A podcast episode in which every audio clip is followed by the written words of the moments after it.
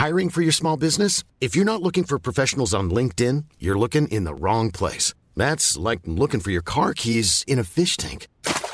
LinkedIn helps you hire professionals you can't find anywhere else, even those who aren't actively searching for a new job but might be open to the perfect role. In a given month, over 70% of LinkedIn users don't even visit other leading job sites. So start looking in the right place. With LinkedIn, you can hire professionals like a professional. Post your free job on linkedin.com slash people today.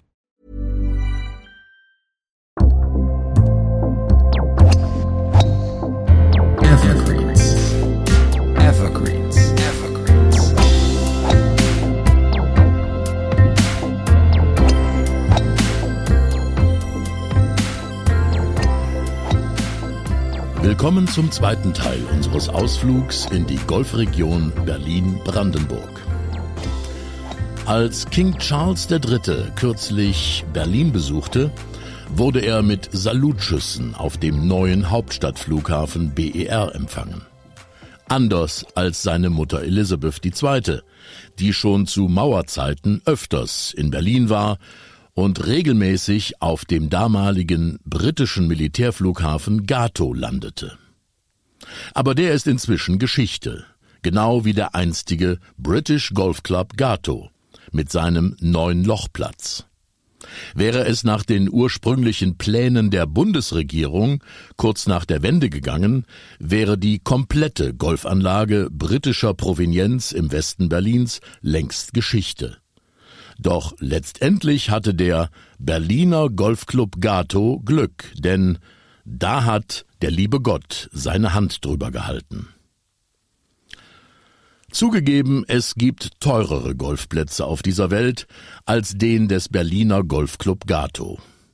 Anlagen, bei denen so viel Geld verbuddelt wurde, dass nahezu an jedem Grashalm ein Dollarzeichen prangen könnte. Aber auf keinem anderen Platz ging es jemals um so viel Kohle wie hier, ganz im Westen Berlins. Und nirgendwo geht man als Golfer einst gut gehüteten Geheimnissen der jungen Berliner Stadtgeschichte so tief auf den Grund wie in Gato, wo zu Mauerzeiten, wie es die jahrzehntelang eingeschlossenen Westberliner mit Galgenhumor formulierten, die Sonne abends im Osten unterging. An Loch 6 kommt bei jedem Longhitter Freude auf. Von einem hohen Plateauabschlag aus gilt es, den Ball in eine gigantische, 50 Meter tiefe Senke hinab zu dreschen. Slicen strikt verboten. Sonst landet der Ball bei den zahlreichen Karpfen und Welsen in dem 1300 Quadratmeter großen langgestreckten See, dessen schilfbewachsenes Südufer nach einem scharfen Dogleg nach rechts den Rest der langen Paar fünf Bahn bis kurz vors leicht ondulierte Grün begleitet. Bei der Sieben, einem langen Paar drei am gegenüberliegenden Seeufer entlang, sieht es vom Abschlag aus, als stünde die Fahne mitten im Wasser. Erst wenn auf Bahn 8 der zweite blinde Schlag einen mühsamen Steilhang hinauf aufs hochgelegene Grün geglückt ist, endet der Ausflug in Berlins Untergrund und in die mysteriösen Untiefen der Nachkriegsgeschichte. Denn das große, gut 400 Meter lange und 200 Meter breite Loch von Gato, das den Golfern heute drei spektakuläre Spielbahnen beschert, galt zu Zeiten des Kalten Krieges als überlebenswichtig für das eingemauerte Westberlin. Hier lagerte zum Grundwasserschutz in einer riesigen Badewanne aus Beton und dicken Folien die viele hunderttausend Tonnen schwere Senatskohlereserve, sorgsam eingebunkert, um im Fall einer erneuten Berlin-Blockade sicherzustellen, dass die Zwei-Millionen-Stadt nicht erfröre. Man war ja gewarnt.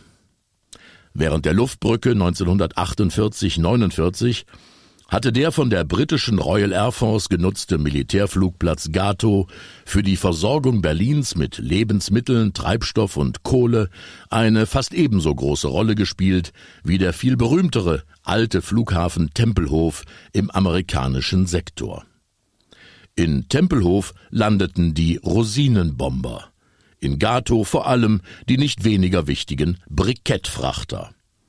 Später machte das Airfield allenfalls noch Schlagzeilen, wenn Queen Elizabeth oder andere Mitglieder der Royal Family zu einem Berlin-Besuch einflogen.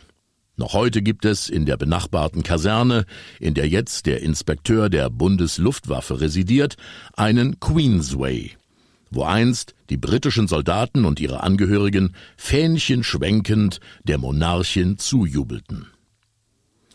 Die Engländer waren sehr sportlich, erinnert sich Bernhard Neumann, gebürtiger Gator und langjähriger Zeitzeuge der Geschehnisse rund um das britische Headquarter in Berlin. Die spielten Rugby, Football, Cricket und zweierlei konnten viele von ihnen besonders gut. Golfen und osteuropäische Sprachen. Denn wesentlich wichtiger als die Runway des Flugplatzes, in den 30er Jahren als klarer Verstoß gegen den Versailler Vertrag, für Görings Reichsluftwaffe als Luftkriegsschule und Ausbildungsstätte für Bomberpiloten gebaut, freilich getarnt als Forst- und landwirtschaftliches Flugsversuchsinstitut, war während des Kalten Krieges die Rolle des Militärgeländes als Horchposten. Mit Hilfe großer Antennenanlagen, die teils heute noch auf dem Gelände des verbliebenen Luftfahrtmuseums zu sehen sind, wurde jahrzehntelang von sprachkundigen Spezialisten Funk- und Telefonverkehr in ganz Osteuropa bis hin zum Ural abgehört. Spionage-Bestseller-Autor John le Carré, einst selbst britischer Geheimdienstler in Deutschland, lässt grüßen. Wenn die Abhörspezialisten und Air Force Offiziere ihrem auf der Insel so beliebten Golfsport frönen wollten, taten sie dies anfangs als Gastspieler auf der 18-Loch-Anlage in Wannsee, wo die amerikanischen Alliierten seit Kriegsende das Regiment führten. Amerikanisches und britisches Englisch waren auf einmal nicht mehr dieselbe Sprache. Die alliierten Sportsfreunde verkrachten sich. Schließlich entschlossen sich die Briten zum Bau eines eigenen Neunlochplatzes auf ihrem Militärgelände jenseits der Havel. Pioniere der Royal Army begannen 1967 mit der Anlage der Fairways. Förster aus der Nachbarschaft sorgten für die Grundbepflanzung auf dem noch relativ kahlen Gelände und 1969 begann der Spielbetrieb auf der Anlage, die zu einem Parklandplatz mit top gepflegten Fairways auf komfortabel breiten Waldschneisen heranwuchs. I'm Sandra, and I'm just the professional your small business was looking for. But you didn't hire me because you didn't use LinkedIn jobs. LinkedIn has professionals you can't find anywhere else, including those who aren't actively looking for a new job but might be open to the perfect role, like me. In a given month, over 70% of LinkedIn users don't visit other leading job sites. So if you're not looking on LinkedIn, you'll miss out on great candidates like Sandra. Start hiring professionals like a professional. Post your free job on linkedin.com/people today. Hey, it's Ryan Reynolds and I'm here with Keith, co-star of my upcoming film If, only in theaters May 17th. Do you want to tell people the big news? Right, I'll do. Sign up now and you'll get unlimited for $15 a month in 6 months of Paramount Plus Essential Plan on us. mintmobile.com slash switch. Upfront payment of $45 equivalent to $15 per month. Unlimited over 40 gigabytes per month. Face lower speeds. Videos at 480p. Active Mint customers by 531.24 get six months of Paramount Plus Essential Plan. Auto renews after six months. Offer ends May 31st, 2024. Separate Paramount Plus registration required. Terms and conditions apply if rated PG. Zu den wenigen Deutschen, die schon um 1980 herum als Five Days Members wochentags durchs Kasernentor zum Golfplatz fahren durften, zählte Bernhard Neumann.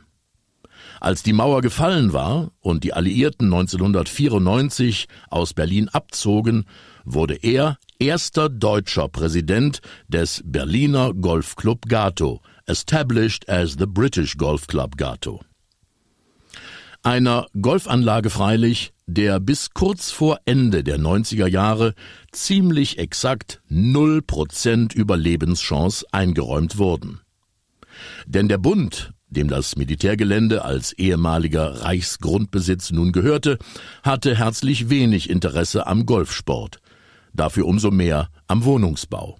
Es galt, Häuser zu bauen für die Heerscharen an Bundesbeamten, die, so die allgemeine Erwartung, bald mit der Bundesregierung von Bonn nach Berlin umziehen würden.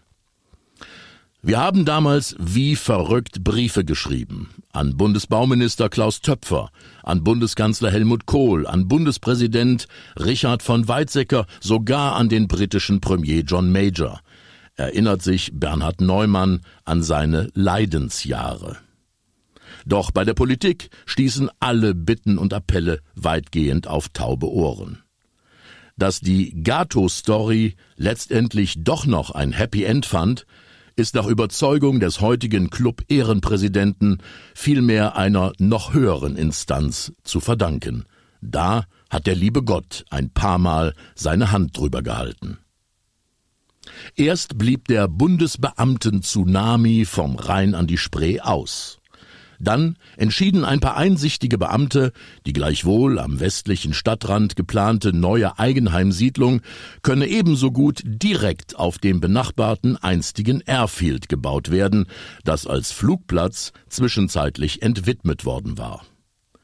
Und 1999 die einstige Kohlereserve aus der Monster-Badewanne von Gato war inzwischen herausgebaggert und im Kohlekraftwerk Ruhleben verfeuert worden, stimmte der Senat dem von Bernhard Neumann und seinen Mitstreitern vorgeschlagenen sportlichen Verwendungszweck des nun obsoleten Nachbargeländes zu.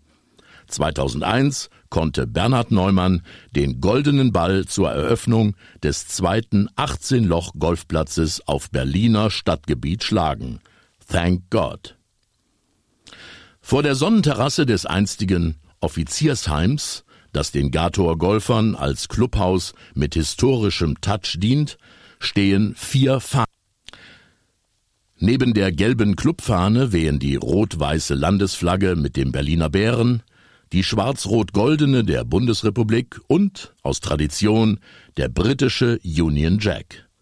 Nicht nur, weil der gebürtige Londoner Joel Goodson bis heute die 1999 gegründete, nach ihm benannte Golf Academy in Gato leitet, gehören britisches Know-how und britische Tradition nach wie vor untrennbar zur DNA des Clubs. Einmal im Jahr erinnern die Gatoer Golfer mit einem Luftbrückenturnier an heldenhafte Zeiten vor 75 Jahren, in denen freilich London, Washington und Berlin der Welt zeigten, wie Zusammenhalt geht. Memories are made of this.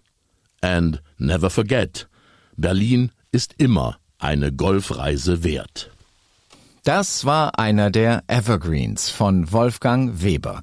Vergesst bitte nicht, den Podcast zu abonnieren, wo immer ihr ihn auch hört. Also auf Apple Podcasts, Spotify, Deezer, Amazon, wo auch immer. Und wenn es euch gefallen hat, lasst uns doch bitte auch ein Like da, damit mehr und mehr Golferinnen und Golfer diese spannenden Geschichten hören können. Und auf welchen Fairways ihr auch immer unterwegs seid, denkt immer daran, beim Golfen geht's nicht um Leben und Tod. Es geht um mehr. Wer noch mehr erfahren will, der geht einfach mal auf unsere Webseite. Die findet ihr unter ever-greens.de, das Greens natürlich mit zwei E, also ever-greens.de. Alles Gute, schönes Spiel und bis zur nächsten Folge von Evergreens. Evergreens. Evergreens. Produziert von Podcast Monkey. Podcast-monkey.com.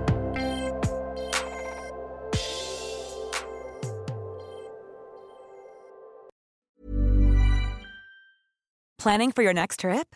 Elevate your travel style with Quince. Quince has all the jet setting essentials you'll want for your next getaway, like European linen, premium luggage options, buttery soft Italian leather bags, and so much more. And is all priced at 50 to 80% less than similar brands.